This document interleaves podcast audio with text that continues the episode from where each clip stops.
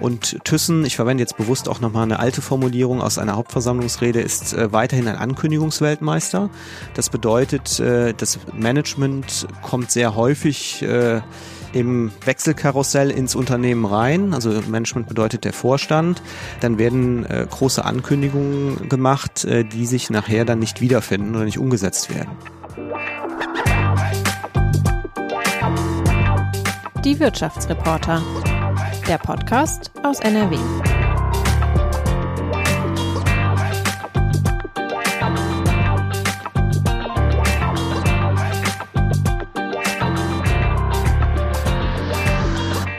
Hallo und herzlich willkommen zu einer neuen Podcast-Folge von Die Wirtschaftsreporter der Westdeutschen Allgemeinen Zeitung. Ingo Speich vom Sparkassen-Wertpapierhaus DK ist heute bei mir. Schön, dass Sie da sind, Herr Speich. Vielen Dank für die Einladung. Es freut mich, heute in Essen sein zu dürfen.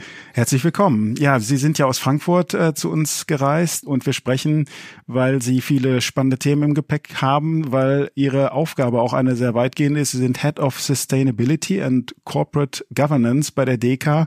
Zu Deutsch, Sie haben die Themen Nachhaltigkeit und gute Unternehmensführung im Gepäck. Und äh, das finde ich besonders spannend. Sie befassen sich sehr viel mit den Unternehmen, mit denen wir uns hier auch befassen in Essen. So Namen wie ThyssenKrupp, RWE, E.ON, auch Bayer in Nordrhein-Westfalen. Viele Menschen, die sich mit Wirtschaft befassen, kennen Sie als äh, sehr wichtigen Redner bei Hauptversammlungen. Die waren zuletzt ja äh, online, auch da sind sie aufgetreten. Jetzt geht das Geschäft aber wieder los, viele Präsenzveranstaltungen. Und ähm, sie haben einen breiten Überblick, was das Wirtschaftsleben in Deutschland angeht. Und deshalb passt das ganz schön, dass wir uns so zum Jahreswechsel hier auch treffen, um ein bisschen zurückzuschauen. Was waren die großen Trends? Was waren große Themen? Aber auch ein bisschen nach vorne zu blicken. Herr Sprech, wenn Sie so auf 2023 schauen ähm, und Sie müssten eine Überschrift finden, was ist das? Krisenjahr 2023? Was ist da besonders bei Ihnen äh, in Erinnerung geblieben? Das Jahr 2023 war geprägt von Krisen, ja, das stimmt.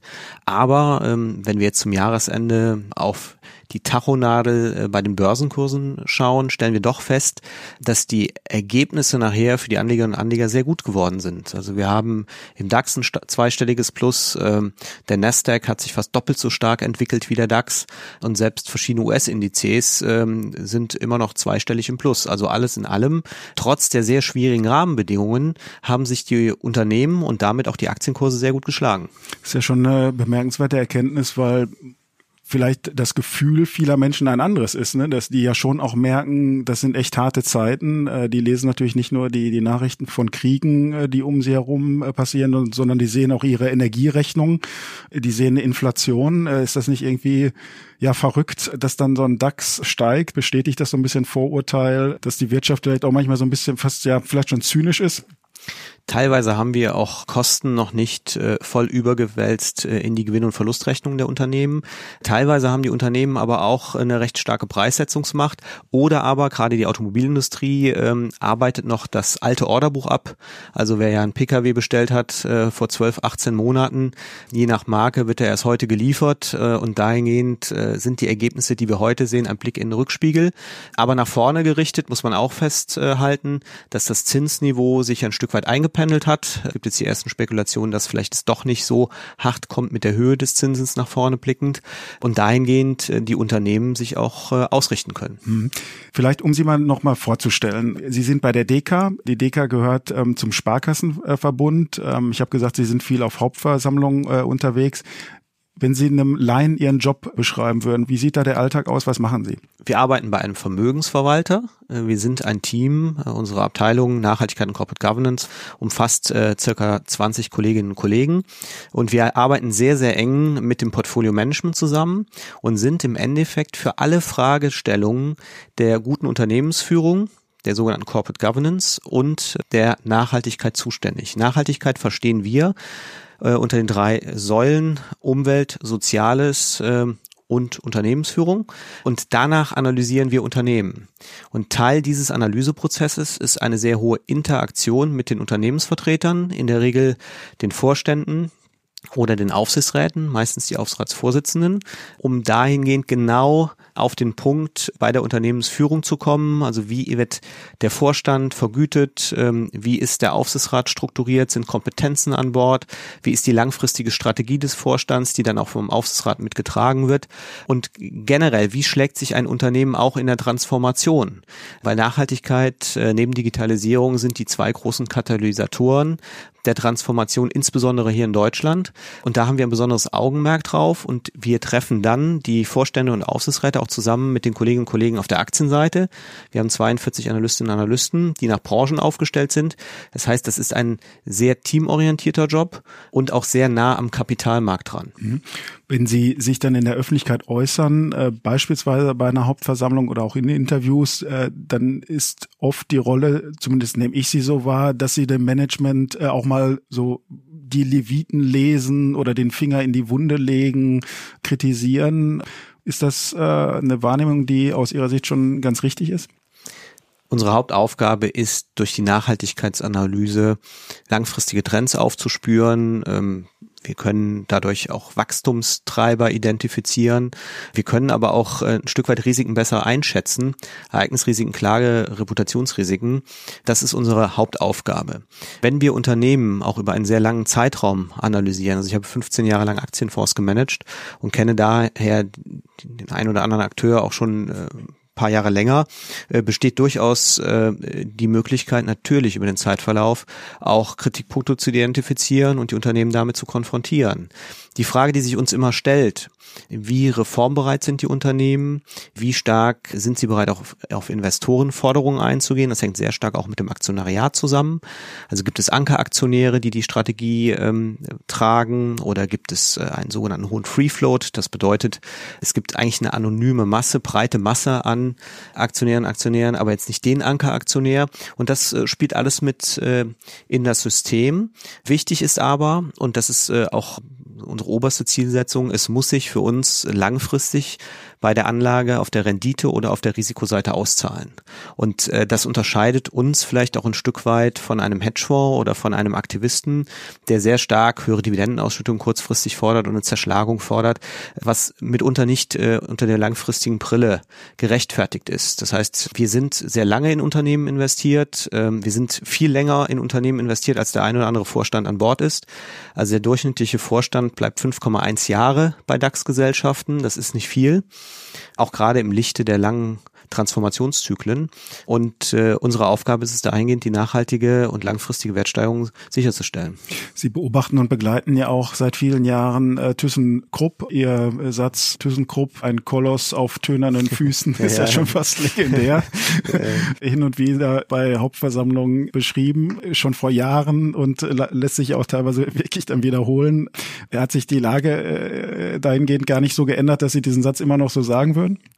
Also ThyssenKrupp ist immer noch sehr groß, ist vielleicht nicht mehr ein ganz großer Koloss, nachdem die Aufzugssparte verkauft wurde oder weitestgehend verkauft wurde, aber grundsätzlich ist es ein sehr, sehr großes Unternehmen, es ist ein vielschichtiges Unternehmen, ein sehr komplexes Unternehmen. Und naja, die Füße sind ein bisschen größer geworden und vielleicht nicht mehr so aus Ton, denn ähm, der Cashflow hat sich einigermaßen stabilisiert und wird sich hoffentlich weiter stabilisieren. Und das war damals das Hauptthema die drückende Verschuldung in Kombination mit einem sehr negativen Cashflow, der immer zu einer weiteren Erhöhung der Verschuldung geführt hat. Daher kam es äh, entsprechend zu dem Bild.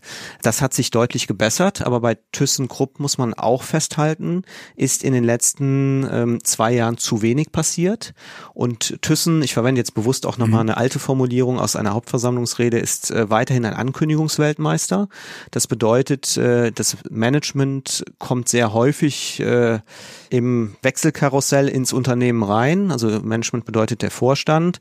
Dann werden äh, große Ankündigungen gemacht, äh, die sich nachher dann nicht wiederfinden oder nicht umgesetzt werden.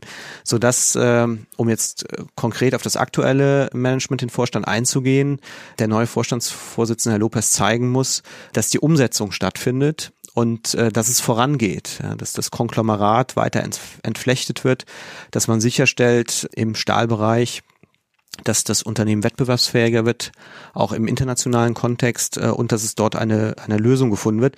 Und der zweite große Datenpunkt, auf den der Kapitalmarkt schaut, ist, wie geht man mit äh, kleineren Geschäftsmodellen innerhalb von ThyssenKrupp um?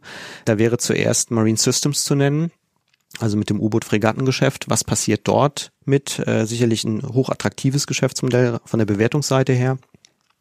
Vom Ergebnisbeitrag äh, für Thyssen ist es jetzt nicht exorbitant hoch, so dass der Kapitalmarkt ähm, eine weitere Entflechtung äh, von ThyssenKrupp eigentlich als zwingend notwendig erachtet. Und wenn Sie von einer weiteren Entflechtung äh, sprechen, dann meinen Sie auch äh, insbesondere den Stahlbereich, äh, vermute ich?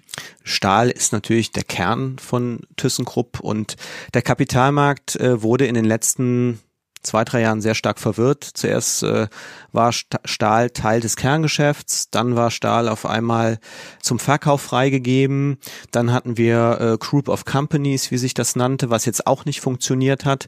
Deshalb fehlt ein Stück weit ThyssenKrupp die sogenannte Equity Story, das heißt, wie möchte sich das Unternehmen am Kapitalmarkt äh, präsentieren? Und das ist auch die Aufgabe des neuen Managementsteams, diese zu formulieren und dann vor allen Dingen konsequent umzusetzen. Was ist denn Ihre Analyse, auch als jemand, der sich mit Nachhaltigkeitsthemen äh, befasst? Passt Stahl zu ThyssenKrupp oder würden Sie sagen, verselbstständigen heißt äh, Stahl auch in andere Hände geben? Das sollte im Kontext äh, des Gesamtkonzerns gesehen werden. Wenn wir ähm, in den Rückspiegel schauen, ähm, war es ja so, dass man eigentlich nach und nach das Geschäft abverkaufen wollte, mal etwas flapsig gesagt. Also die, die Aufzugssparte war der erste große Schritt und die anderen ähm, Unternehmen innerhalb von ThyssenKrupp sollten folgen. Dazu ist es nicht gekommen.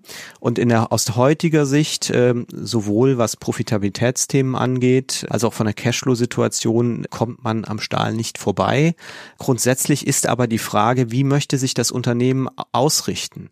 Geht es in Richtung nennen wir es mal, die grüne Ausrichtung, also grünen Stahl und man siedelt sozusagen äh, darum einzelne ähm, Geschäfte an, die zumindest inhaltlich dazu passen würden, kann man dem folgen. Ein Gemischtwarenladen sollte ThyssenKrupp nicht bleiben. Im Grunde nehme ich in Worten, dass Sie letztlich immer noch nicht genau wissen, was will das ThyssenKrupp-Management eigentlich, ne? Wohin will das Management dieses Unternehmen führen? Ne? Das ist korrekt und äh, wir, wir fordern deshalb auch klare Aussagen zur Strategie, zur Ausrichtung des Unternehmens und äh, vor allen Dingen dann auch einen Meilensteinplan, dass man also sagt, äh, diese Schritte planen wir in den nächsten ähm, 12, 18, 24 Monaten und die werden dann auch kommen. Das müssen jetzt nicht äh, die großen Befreiungsschläge zuerst mal sein, aber äh, der Kapitalmarkt muss mehr Vertrauen bekommen, dass das Management das, was es sagt, auch umsetzt und da hat es zuletzt dran gehapert. Die Aktie, wie sie äh, sich in den letzten äh, zwei Jahren entwickelt hat, äh, zeugt von einem Vertrauensverlust in das Unternehmen, was primär am Vorstand äh, auszumachen ist und dahingehend muss sich das Unternehmen neu aufstellen und äh, muss auch zeigen, dass es zukunftsorientiert vorgeht. Also wir haben ja nicht nur, es geht ja nicht nur um das Thema äh, auf Abspaltung oder Aufspaltung. Ich denke, das ist äh, zu kurz gegriffen. Es geht auch äh, um die Wettbewerbsfähigkeit der Geschäftseinheiten, wie diese im Markt positioniert werden sollen und auch, wie sich das äh, dann im Cashflow in der Gewinn- und Verlustrechnung niederschlägt. Wir dürfen eins nicht vergessen, ThyssenKrupp hatte in der Vergangenheit ähm, sehr große Herausforderungen beim Cashflow, der war sehr negativ. Ich hatte es bereits kurz skizziert. Die Nettoverschuldung ist dahingehend massiv auch gestiegen. Das hat man jetzt im Griff und kann auch mit dem Polster des Aufzugsverkaufs äh, durchaus strategisch in die Zukunft blicken. Jetzt äh, hat das Unternehmen einen Milliardenverlust äh, hingelegt. Äh, trotzdem soll es eine Dividende geben, also eine Gewinnausschüttung für die Anteilseigner. In Ordnung aus Ihrer Sicht?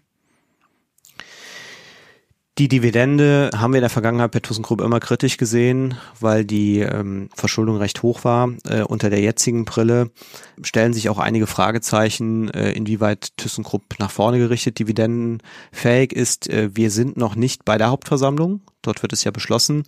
Das heißt, äh, auch wenn sie nicht mehr lange hin ist, ähm, werden wir uns jetzt nochmal anschauen, ähm, wie der Vorstand, wie der Aufsichtsrat äh, reagiert und äh, uns dann ähm, zum Tag der Hauptversammlung dahingehend entscheiden. Aber Sie merken, das ist kein Schwarz-Weiß-Bild, sondern wir sehen, da ist viel in Bewegung. Grundsätzlich strahlt der Vorstand und der Aufsichtsrat Handlungsbereitschaft aus. Da hat es ja auch in den letzten drei, vier Wochen äh, einige äh, aus Kapitalmarktsicht positive Entwicklungen gegeben. Also Sie sprechen da quasi die Geschichte an, dass der Vorstand umgebildet äh, wurde, ähm, auch, auch erweitert wurde und dass da ja der Aufsichtsratsvorsitzende gesagt hat, wir machen das, selbst wenn die Arbeitnehmerbank im Aufsichtsrat nicht zustimmt. Ne? Also der, der braucht ja. dann seine Doppelstimme, genau. weil die sind äh, paritätisch, also gleich stark besetzt äh, und da hat man quasi gegen die Arbeitnehmerbank äh, dann die Personalien durchgesetzt in Ordnung? Genau, das sind die zwei, ähm, die zwei Aspekte. Also erstens Erweiterung des Vorstands. Das kann man durchaus teilen. Also das finden wir auch richtig.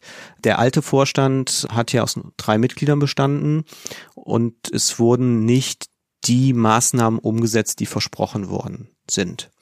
Das bedeutet, wenn man jetzt den Vorstand erweitert, äh, zieht man natürlich Entscheidungsebenen ähm, aus den einzelnen Einheiten raus in den Vorstand rein. Und wir würden uns damit äh, erhoffen, dass das schlagkräftiger wird, das Team, und dahingehend auch Entscheidungen schneller getroffen werden. Zweiter Aspekt, den Sie korrekterweise angesprochen haben, ist das die Ausübung des Doppelstimmrechts durch den Aufsichtsratsvorsitzenden. Das mag vielleicht so in der Breite untergegangen sein, ist aber ein, meiner Meinung nach, das stärkste Signal überhaupt.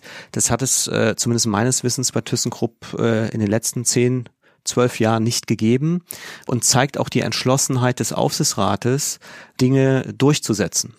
Und äh, das ist ja auch ein Punkt, wenn man sagt, wie wird das jetzt umgesetzt, wann kommen Veränderungen, an dem es äh, in, den, in den letzten äh, fast zehn Jahren äh, gehapert hat, mit Ausnahme des Aufzugsverkaufs, so dass es grundsätzlich positiv zu werten ist. Man muss natürlich schauen, dass äh, damit äh, gegenüber ähm, den Arbeitnehmervertretern im Aufsichtsrat äh, ein klares Signal gegeben wurde und äh, sollte es auf der anderen Seite auch nicht äh, überstrapazieren. Ja, die Sorge bei den Arbeitnehmern ist ja, dass man quasi dieses, äh, man überstimmt äh, bei strittigen Themen äh, die Belegschaft, äh, dass das sozusagen von der Ausnahme zur Regel wird und insbesondere dann, wenn es um die Frage äh, geht, was, was wird aus dem Stahl. Ähm, also sagen wir, wenn es dazu käme, das wäre natürlich schon eine extremst äh, Eskalation auch hier in der Region. Äh, man hat noch äh, die Situation Rheinhausen, äh, das große Stahlwerk, die Schließung vor Augen, äh, auch ein äh, Unternehmensleiter Kromme, der quasi gegen den Widerstand der Belegschaft sowas durchgesetzt hat. Also können Sie sich so eine Eskalation mir bei ThyssenKrupp wieder vorstellen? Aus heutiger Sicht nein. Es sind auch andere Rahmenbedingungen gegeben und äh, es hängt sehr stark auch davon ab, was denn überhaupt mit Stahl passiert. Das wissen wir ja nicht. Also ähm, ob das jetzt ein Verkauf ist, ob das eine, eine Joint Venture Partnerschaft ist. Ich denke, das ist äh, sehr schwierig aus heutiger Sicht zu prognostizieren. Fakt ist aber, der Aufsichtsrat hat signalisiert, er ist handlungsfähig auch in sehr schwierigen Situationen. Und äh, ich denke, das Signal ist klar, was davon ausgeht, aber äh, wie ich bereits sagte, äh, muss das auch mit Fingerspitzengefühl eingesetzt werden und nicht, sollte nicht überstrapaziert werden. Weil es natürlich auch ähm, jetzt nicht nur bei, bei vielfachem Einsatz zu, zu, ähm, zu einer Abnutzungsreaktion kommt, sondern auch zu Gegenreaktionen. Das dürfen wir auch nicht vergessen. Eine Schlüsselfrage bei ThyssenKrupp ist äh, die Energie. Wo kommt sie her? Ist sie bezahlbar? Gibt es genug erneuerbare ähm, Energien? Deshalb hat man ja auch die, äh, die Überlegung, äh, da den tschechischen Milliardär Kryczinski mit ins Boot zu holen, quasi so als Energiepartnerschaft. Ähm, wenn Sie so auf die Energiewende in Deutschland äh, blicken, haben Sie da ein gutes Gefühl oder sind wir da einfach viel zu langsam und, äh, und noch längst nicht da, wo wir hin müssen? Ähm, wir, wir haben enorme Herausforderungen bei der Energiewende. Ähm, wenn wir das 1,5 Grad Ziel auf diesem Planeten einhalten wollen, ist nicht nur für Deutschland gesprochen, ähm, sondern global gesprochen, sind Investitionen notwendig von 110 bis 130 Billionen Euro. Also äh, das sind Zahlen, auf, die man sich kaum vorstellen Jahre, kann. Äh, betrachtet. Äh, bis 2050, mhm. was dann mhm. eben die Erreichung dieses ja. Zieles angeht. Das ist praktisch nicht umsetzbar. Warum sage ich das in dieser Form? Äh, weil wir damit jedes Jahr zwischen dreieinhalb und viereinhalb Prozent des Bruttoinlandsproduktes in jedem Land aufwenden müssten. Und ähm, das ist eine Mammutaufgabe, die eben äh, praktisch nicht zu stemmen ist. Deshalb ist das 1,5 Grad Ziel äh, auch nach hinten gerückt von der Eintrittswahrscheinlichkeit. Viele schauen jetzt auf das 2 Grad Ziel und äh, da benötigen wir auch entsprechende Investitionen und das ist äh, nicht nur bei der Energieproduktion der Fall, sondern auch beispielsweise beim grünen Stahl. Deshalb ist es auch grundsätzlich richtig, äh, die Technologie zu fördern. Äh, wie das die Bundesregierung auch gemacht hat. Aber der Kapitalmarkt wird auch seinen Beitrag leisten und äh, für uns äh, ist auch Nachhaltigkeit in Bezug auf, auf Anlagestrategie ähm, und Integration in den sogenannten Investmentprozess, den wir haben, essentiell, weil es dort draußen eben Treiber gibt, die auf die Unternehmen wirken, die wir vor fünf oder zehn Jahren in dieser Form nicht hatten. Also Klimawandel, wir haben eine Verschmutzungskrise, nicht nur eine Klimakrise, wir haben eine Umweltschutzkrise beispielsweise. Und das wirkt auf die Geschäftsmodelle der Unternehmen und äh, deshalb ist auch äh, Nachhaltigkeitsaspekte sind eine der Teilsäulen der Transformation. Linken Sie da als DK, also als Sparkassen-Investmentgesellschaft dann gezielt das Geld auch dorthin, wo Sie besonders nachhaltige äh, Geschäftsmodelle sehen? Also Nachhaltigkeit bedeutet Umwelt, Soziales, Unternehmensführung. Es ist nicht nur grün.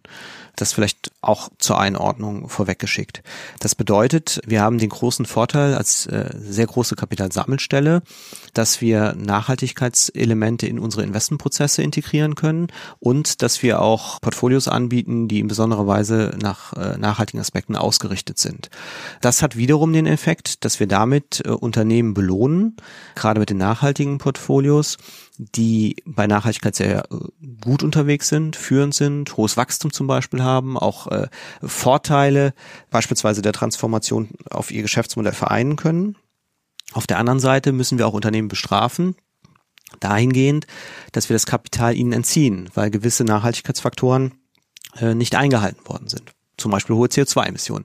Und das Entscheidende ist aber, dass die Veränderung äh, aus der Nachhaltigkeitssicht im Umweltbereich beispielsweise dazu führt, dass Unternehmen CO2-ärmer werden. Äh, wenn sie CO2-ärmer werden als Unternehmen, müssen sie keine CO2-Rechte mehr einkaufen, weil sie ja weniger CO2 ausstoßen. Damit äh, steht den Aktionären mehr Kapital zur Verfügung, beispielsweise für die Dividende, oder sie können es natürlich ins Geschäftsmodell investieren, äh, was wiederum vom Kapitalmarkt dann positiv honoriert wird. Das heißt, man hat auch mit der CO2-Intensität als eine nachhaltige, ein nachhaltiges Element, haben sie die Veränderung von Risikoprämien am Kapitalmarkt. Und das kommt natürlich sehr spannend ähm, äh, dann daher für den Kapitalanleger, um sich äh, recht frühzeitig zu positionieren. Wenn man das jetzt mal anhand äh, des Beispiels RWE äh, äh, mhm. durchdekliniert, äh, der Essener äh, Energiekonzern, der ja Sie haben es beschrieben, sehr CO2-intensiv ist auch nach wie vor, natürlich noch viel CO2-intensiver gewesen ist mit der Braunkohle, insbesondere das Rheinische Revier, riesige Kraftwerksblöcke, jetzt aber auch sagt, wir bauen um, wir stecken äh, die Investitionen in erneuerbare Energie. Äh, ist so ein Unternehmen dann für Sie ein glaubwürdiger ja, Investment-Case? Wir haben im Jahr 2019 bei der Hauptversammlung den Vorstand von RWE nicht entlastet, weil wir mit der Strategie nicht einverstanden waren. Ähm, Im äh, Sommer 2019 hat sich dann RWE sehr, sehr stark bewegt, äh, hat auch eine strategische Neuausrichtung vollzogen. Äh, man ist ähm, viel stärker in die dezentrale Energieproduktion, ähm, hat äh, erneuerbaren Portfolio massiv aufgebaut, hat auch die Investitionsströme umgeleitet und der Kapitalmarkt äh, hat das Verhalten aber auch honoriert. Der Aktienkurs ist dahingehend gut gelaufen und äh, CO2 ist zwar immer noch die zentrale Größe, auf die wir auch bei RWE schauen. RWE ist weiterhin der größte CO2-Emittent in Europa, also nicht zu verachten, aber äh, man muss sagen, das Management hat es erkannt. Man hat in Nordamerika noch eine Renewables, also auch erneuerbare erneuerbare Energienakquisition durchgeführt. Das hat nochmal das Profil von der RWE verändert. Und äh, man hat auch dann gesagt, man wird aus der Kohle rausgehen hat den Kohleausstieg von 2038 auf 2030 vorgezogen, was unseres Erachtens der vollkommen richtige Schritt ist. Sodass wir anders als noch vor 10, 15 Jahren bei einer RWE nicht über das Zielbild diskutieren, sondern das Zielbild ist sehr klar. Äh, es geht mehr darum, wann wird das erreicht. Und bei RWE ist zurzeit die spannende Frage, wie geht man denn weiter äh, mit äh, den Kohleaktivitäten um? Also wir haben ja 2030 dann als als letztes Jahr, wenn RWE es betreiben würde.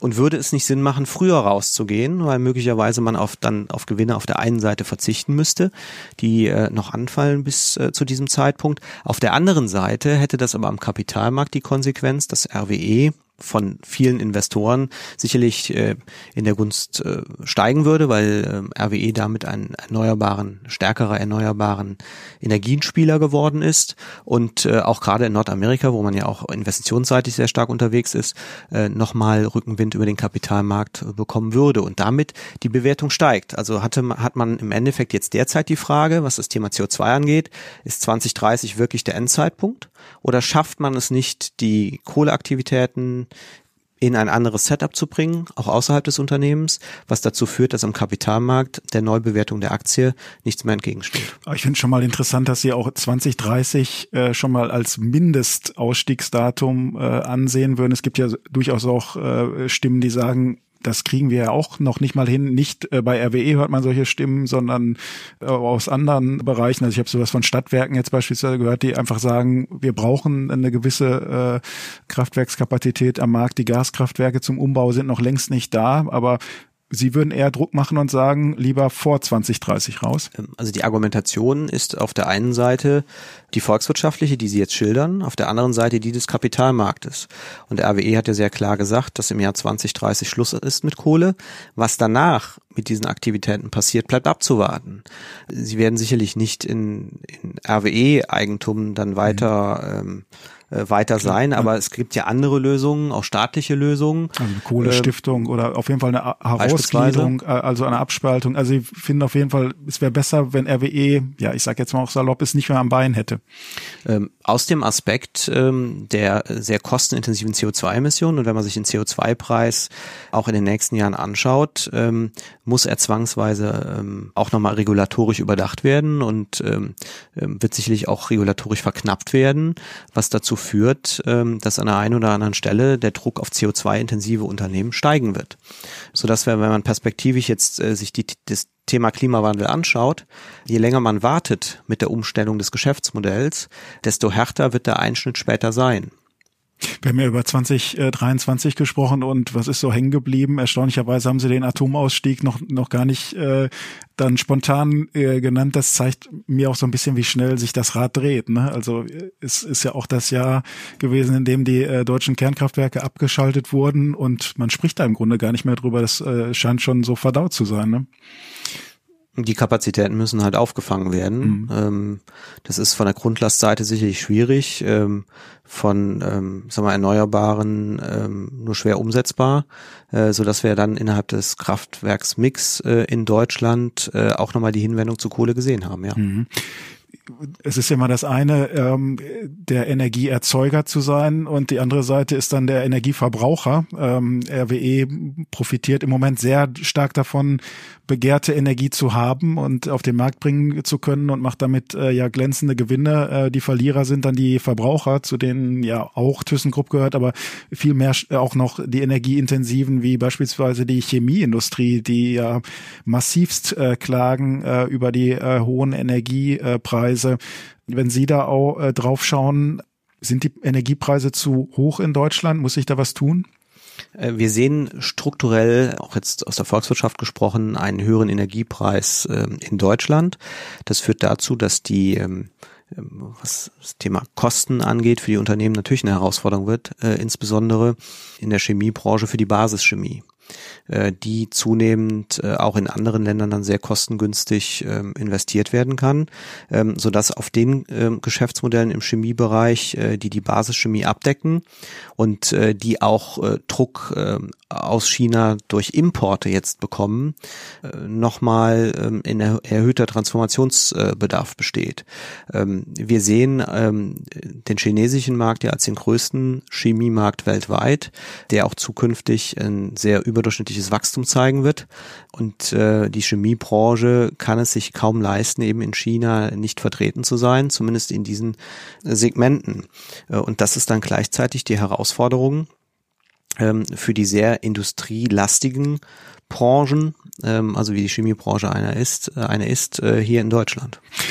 Also wenn wir diese hohen Energiepreise nehmen, muss man sich da vielleicht auch mal als äh, Bundesrepublik Deutschland ehrlich machen und äh, doch einräumen, bestimmte Sachen rechnen sich hier nicht mehr im internationalen Vergleich. Also wenn man äh, diese Standortkosten äh, hat, äh, diese Energiekosten, ähm, wird es da zwangsläufig Verlagerungen geben äh, bei den energieintensiven Betrieben dann in andere Regionen der Welt?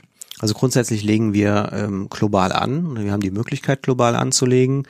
Die Diskussion, die, wir derzeit ähm, mit den Unternehmensvertretern und Unternehmensvertretern haben, ist, wo denn langfristig äh, die Investitionen stattfinden. Und ähm, die Amerikaner äh, haben das sehr clever gemacht mit dem IIA, den Inflation Reduction Act, der äh, enorme, das glaubt man gar nicht für Nordamerika, enorme äh, Kapazitäten aus für nachhaltige Branchen vorsieht. Und man sieht äh, derzeit schon eine strukturelle Veränderung hin nach Nordamerika, Investitionen im Nachhaltigkeitsbereich, also äh, Realinvestitionen. Ähm, also vor Ort Produktionskapazitäten, die geschaffen werden und sieht eine eher bestehende Zurückhaltung ähm, in Asien. Ja, aus NRW-Brille ähm, muss ich auch einfach feststellen, es sind auch gerade nordrhein-westfälische Unternehmen, äh, die äh, von diesen Standortkosten hier äh, betroffen sind. Also Ivonik, Covestro, Lanxess im Chemiebereich, natürlich auch ThyssenKrupp. Also gerade da, wo die Industrie sehr stark ist, gerät sie jetzt auch äh, unter Druck. Ne? Wir haben zudem, das kann man bei Lanxess auch äh, sehr gut erkennen, dass es ähm, Unternehmen sind, die von der Größe leben. Das heißt, man hat enorme Skaleneffekte. Das bedeutet, ähm, in äh, Zeiten des Wachstums ähm, habe ich Kostenvorteile in der Produktion und das holt natürlich die äh, Unternehmen sehr, sehr stark ein, ähm, beispielsweise derzeit die Lanxess, dass das äh, zu ähm, negativen Effekten dann bei einer Abschwächung der Nachfrage angeht, bei gleichzeitig auch äh, steigenden Importen beispielsweise aus China. Ich würde gerne noch ähm, einen zweiten Aspekt äh, ansprechen, der bei Ihnen ja auch äh, zu den Aufgaben gehört, nämlich äh, Thema Corporate äh, Governance. Also äh, da sind Sie ja auch Mitglied der Regierungskommission Deutscher Corporate Governance Codex. Da sollen Sie ein bisschen auch so eine Wächterfunktion haben oder zumindest darauf achten, dass es gute Regeln gibt, äh, die sich dann auch umsetzen lassen in Unternehmen. Ein Corporate Governance äh, Thema, was viele Menschen äh, umtreibt, ist mit Sicherheit äh, das Thema die Vergütung der, der Vorstände. Mhm wenn man sich da mal anschaut, wie sich das im vergangenen Jahr entwickelt hat, durchschnittlich hat ein äh, Vorstandsvorsitzender eines DAX-Konzerns äh, 5,1 äh, Millionen äh, Euro erhalten, ein einfaches Vorstandsmitglied bei 2,9 Millionen Euro. Ja, das sind äh, Zahlen, äh, die äh, weit entfernt sind sozusagen von, von Durchschnittsgehältern. Wenn Sie auf diese Themen blicken, das sind ja auch bei Hauptversammlungen äh, wichtige Themen, ähm, was sind da Ihre äh, Kriterien, wonach Sie schauen, das geht noch in Ordnung? Die absolute Höhe ist äh, ein Aspekt. Ähm, die absolute Höhe nicht nur ähm, für sich genommen, sondern auch im Kontext der Branche, im Kontext äh, der einzelnen Vorstände. Also ein Vorstandsvorsitzender wird natürlich anders bezahlt als ein regulärer Vorstand. Was uns am stärksten bewegt, ist die Struktur äh, der Vergütung. Äh, die in der langfristigen Komponente fordern wir 30 Prozent äh, Nachhaltigkeitsziele, die dann abhängig vom Geschäftsmodell sind. Also wenn Sie jetzt ein CO2-intensives Unternehmen äh, sind, müssten da CO2-Werte drinstehen. Äh, wenn Sie ein Unternehmen sind, was sehr stark in der Produktion ist, äh, kann man auch Unfallhäufigkeit beispielsweise mit aufnehmen. Also gibt es unterschiedliche Faktoren. Das ist eine DK-Forderung jetzt. Ähm, das wäre jetzt eine, eine mhm. Forderung von mhm. uns als Haus.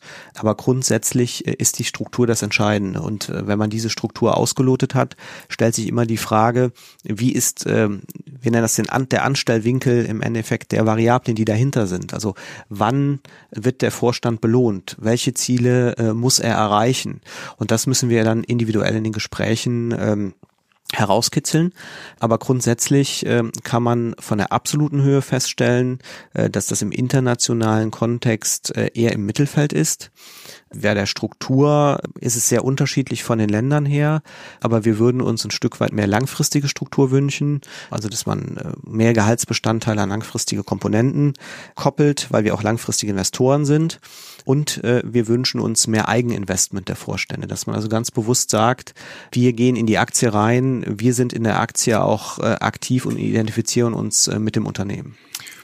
Aber die absolute Höhe, würden Sie sagen, damit äh, muss man klarkommen. Also es ist ja für, für jemand, der von außen drauf schaut, ähm, äh, machen wir uns nichts vor, erstmal unverständlich. Da kriegt jemand sechs Millionen, sieben Millionen oder vielleicht sogar fast zehn Millionen Euro im Jahr äh, für, für eine Tätigkeit, die vielleicht jemand anderes auch könnte. Das sind äh, die Zahlen, die Sie nennen, sind natürlich die absolute Spitze ja. im DAX. Das ist ja nicht der Regelfall. Ähm, wir schauen uns das äh, sehr genau an. Es gibt jetzt keine absolute harte Grenze. Es kann auch sein, dass äh, zwei oder drei Millionen zu viel sind für die äh, Leistung, die erbracht wurde, äh, so dass das äh, immer vom Einzelfall abhängt. Äh, grundsätzlich äh, ist es aber schon so und das wird als Argument der Unternehmen äh, häufig gebracht und das äh, kaufen wir den Unternehmen nicht ab, dass halt in den USA andere Gehälter gezahlt werden und wir müssen ans US-Niveau ran.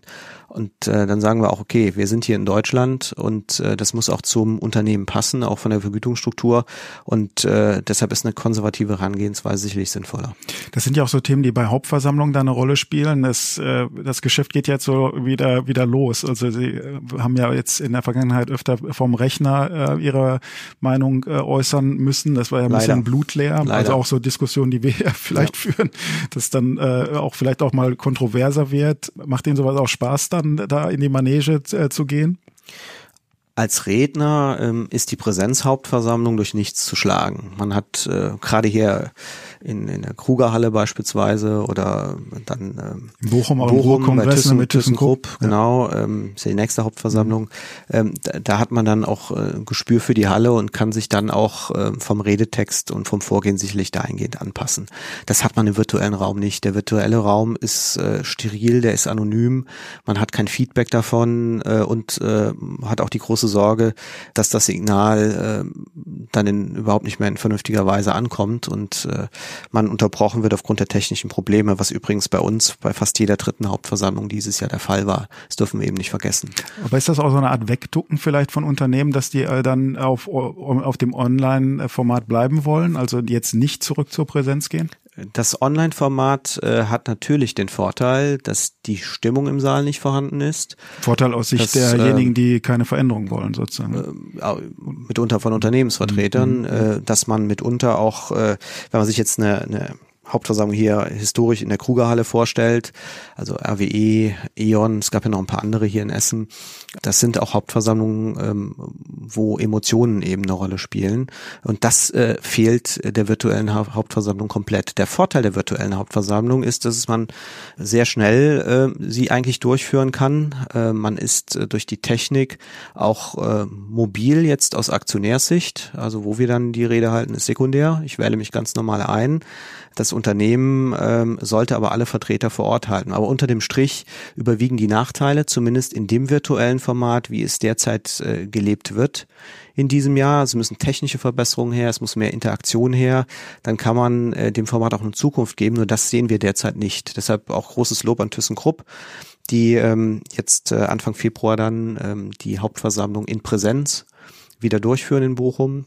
Da werden Sie dann auch sein, ne? Ja, das ist auch eine Hauptversammlung, äh, muss ich echt sagen, wo ich mich drauf freue, weil die Thyssen-Hauptversammlung ist äh, immer die erste im Jahr. Das ist sozusagen der Saisoneröffner und äh, gleichzeitig äh, ist auch die Größe sehr angenehm und äh, da ist auch entsprechende Stimmung dann äh, in der Halle vorhanden. Super. Und wir hatten hier unseren Präsenz-Podcast. Sie waren bei uns, das wissen wir sehr zu schätzen. Äh, toll, dass Sie den Weg äh, hier äh, auf sich genommen haben von Frankfurt nach Essen.